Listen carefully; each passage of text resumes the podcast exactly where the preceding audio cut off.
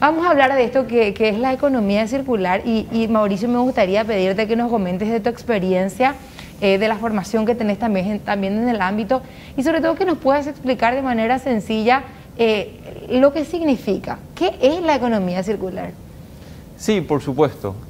El, primero que todo, estoy aquí porque me encuentro liderando el primer proyecto en la región para promocionar de manera integral la economía circular eh, esto lo estamos haciendo desde la Fundación Moisés Bertoni, que es una fundación ya con más de 30 años enfocada en la conservación de la naturaleza mediante el desarrollo sostenible. En esta nueva línea de la economía circular, que no es una moda, no es una tendencia que va a terminar el año que viene o dentro de dos años, realmente es algo que vino para quedarse, es algo que ya está presente en la agenda climática y política de todo el mundo pero mucha gente todavía no entiende qué es y qué lo hace tan importante para que todos los grandes gobiernos y todas las potencias a nivel mundial se alineen a esta temática. En palabras sencillas, o muchas veces como decimos en cristiano, sí, exactamente. La, la economía circular es un sistema de desarrollo económico alternativo que busca seguir generando un desarrollo económico, seguir construyendo valor pero disociándolo del consumo de nuevos recursos naturales. En este sentido, implementando estrategias para que los materiales se mantengan en uso en la economía, de manera que los podamos disponibilizar y consumir sin necesidad de extraer nuevos recursos. ¿Se puede eso, Mauricio? Eh, obtener renta, las empresas pueden obtener renta sin tener ese otro impacto en la parte ambiental? Realmente partimos realmente con, una, con un fuerte empuje hacia la economía circular, porque justamente nuestro modelo económico actual, el que se que aplica para todo el mundo, se encuentra basado en esta lógica de extraer, producir y desechar. No funcionó bien los últimos 50 años, pero hay una problemática más visible para toda la ciudadanía, que es el tema de residuos, el tema del plástico, el tema de la contaminación, pero las empresas se han dado cuenta que más allá del impacto ambiental negativo que generan, mantenerse haciendo las cosas de igual manera dentro de unos años va a repercutir en un impacto económico, negativo. Entonces lo que sucede es que esta es la primera vez en donde las empresas reconocen que no hacer nada les va a generar pérdida dentro de unos años. Por eso es que esto tiene un empuje muy grande por parte de las empresas. Y aquí estamos hablando de todos los rubros, Mauricio, porque, a ver, si decimos el sector forestal, entendemos que, bueno, sí, ya no se hacen muebles o se evita hacer muebles de los árboles nativos, se busca madera reforestada. Eso, eso es muy sencillo de entender. Pero en los otros rubros, ¿cómo se hace para tener ese, eh, ese menor impacto, en todo caso, el impacto positivo? Sí, como le decía, y para terminar la idea anterior, okay las empresas realmente deben seguir generando un impacto económico, porque si no, no crecen. El impacto económico debe ser positivo, pero a través de la economía circular se busca llegar a un resultado de triple impacto, es decir, sigamos generando un impacto económico positivo, pero también vinculado a un impacto socioambiental que lo acarrea. Y la economía circular en ese sentido se basa en tres principios. Uno de ellos es eliminar el residuo desde el diseño, porque si, se ponen a pensar, el residuo es algo que nosotros inventamos, no existe en la naturaleza. Nosotros lo pusimos dentro de la ecuación que se hace presente en cualquier producto. Claro, la naturaleza todo lo aprovecha. Sí, en la, naturaleza, al ser un sistema perfecto, nosotros no, nos vamos a una reserva o a un bosque y encontramos, mira, acá hay un residuo de la naturaleza. Todo el sistema está conectado y todo se integra. Cuando, cuando llegó la humanidad, especialmente la primera revolución industrial, es que empezamos a implementar algo que no se podía conectar con ningún sistema y que terminaba flotando. Eso que terminaba flotando terminó siendo un residuo. Y para responder tu pregunta, no es sencillo lo que se llama la transición hacia una economía circular, pero ya no es algo en el cual podemos decidir no hacerlo y no por un tema de gestión de, gestión de residuos, que si bien es un problema muy importante, sino que estamos abordando un problema mucho más grave para los gobiernos y para las empresas que tiene que ver con disponibilidad y accesibilidad de recursos naturales, que es el desafío más grande como humanidad que tenemos y que nos obliga a que consumamos recursos naturales, sea agua, sea energía o sea materiales de una manera mucho más inteligente que la venimos haciendo ahora. Bueno, con esa visión, primero, retrospectivamente, lo que ya se hizo mal, se hizo mal, pero hay forma de, mejorar en, algo del impacto negativo y a partir de aquí, en, los, en las nuevas actividades que hagamos en las diferentes empresas, tener una acción distinta. Sí, por supuesto. De hecho, el tercer principio se trata justamente de la regeneración y restauración del ecosistema. Porque el daño que ya hicimos al planeta tenemos que repararlo. Hoy en día nos encontramos en un punto de inflexión gravísimo donde en términos simples estamos consumiendo más recursos naturales que lo que el planeta nos puede dar.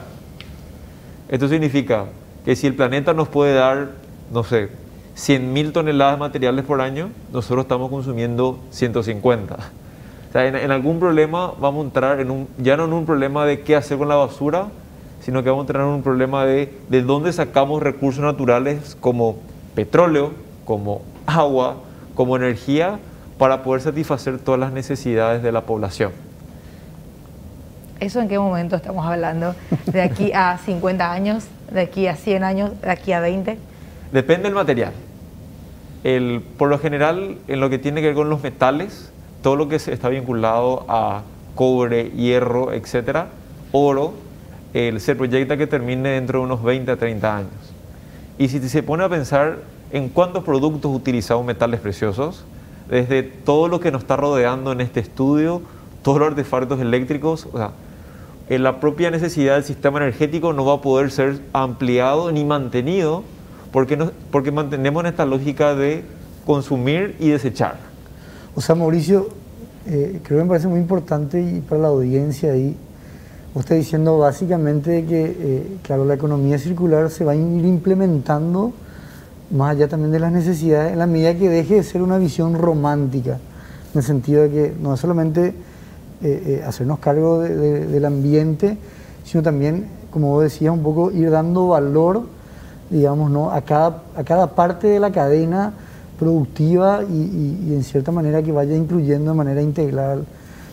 Y quizás, no sé, yo te preguntaba, te, te, quiero preguntar ahí, eh, ¿cuándo nace este concepto de economía circular? ¿Es reciente ahora con la pandemia? ¿Lleva unos años? ¿Se implementó en algún lugar? No, realmente el concepto nace y se posiciona ya en muy fuerte como economía circular como tal en el 2012 en una convención mundial de Davos, donde justamente se abordaban desafíos globales vinculados al cambio climático, donde sí se hablaba uno de ellos de contaminación, pero ya se hablaba de otras cuestiones vinculadas, como por ejemplo a la presión que estamos generando sobre nuestros recursos naturales, para poder satisfacer esas necesidades. A partir de ahí, nace fuertemente en Europa este concepto y se expande alrededor del mundo, a tal punto que en el 2015 la Comisión Europea, como Unión Europea, lanza un plan de acción de economía circular de cinco años, en donde invirtieron más de 10 mil millones de euros para poder innovar y poder empezar a transitar como continente hacia la economía circular. Y resultó tan bien de que en el 2020 lanzaron no solamente su segundo plan de cinco años, sino que ya lanzaron un plan denominado Pacto Verde Europeo, donde toda Europa apunta a ser un continente carbono neutral para el 2050. Y lo que hizo Europa no es un hecho aislado. China y Estados Unidos hicieron lo mismo. Y los planes y las políticas y las inversiones que ellos hagan como continente nos va a terminar afectando a todos los países que están trabajando, especialmente en materia de importación y exportación de los productos a dichos continentes. Por eso mencionaba que esto, una, esto es una tendencia que está para quedarse y que se va a ir expandiendo desde los países del primer mundo de manera sistemática hacia el resto del mundo, llegando a Paraguay. Después vamos a hablar, eh, Mauricio, de cómo llegar a las familias, cómo llegar a la gente de a pie con estos conceptos. También me gustaría hablar un poquitito sobre esa comparación entre las economías grandes, que tienen un poco de facilidad quizás, o un poco más de facilidad en comparación a las economías más pequeñas. Incluso muchos hacen luego esa comparación. Claro, las economías ya desarrolladas acabaron con sus recursos naturales y ahora dicen a nosotras las pequeñas, cuiden ustedes lo que les queda. Y nosotros no tenemos ese nivel de desarrollo todavía. Después en el siguiente bloque me gustaría hablar un poquitito de eso. Y Alfredo, este domingo nosotros vamos a hablar en el suplemento económico de economía circular. Eh, van a también estar abordando así desde los conceptos y un poquitito de cómo estamos a nivel local. Exactamente. El, domingo nosotros queremos también, sobre todo, eh, introducir a la gente un poco lo que está comentando Mauricio, eh, porque es un modelo totalmente nuevo. y queremos ahí también, sobre todo también centrarnos en tres, podemos decir, eh, flujos de materiales, ahí eh, eh, Mauricio hablaba de algunos, están los materiales de construcción, están los flujos de materiales industriales, donde ahí están por ejemplo los metales, los materiales de la industria, refería a la industria textil, y por último también, digamos, bueno, un, tema no menor que son todos los materiales referidos a la industria de envases y empaques. Queremos introducir a la gente porque puedo ya ir adelantando, van a ser dos tomos. Eh, la primera parte es una introducción, ¿no cierto?, a nivel global y regional, digamos, la economía circular y el impacto que está teniendo eso. Y, en 15 días o en 8 días, un domingo más, eh, queremos ahondar eso en nuestro país, desafíos y oportunidades. Eh, y de hecho, para, para, para, el suplemento, Mauricio nos estuvo también ayudando, digamos, con, bueno, con la experiencia y la formación que él tiene.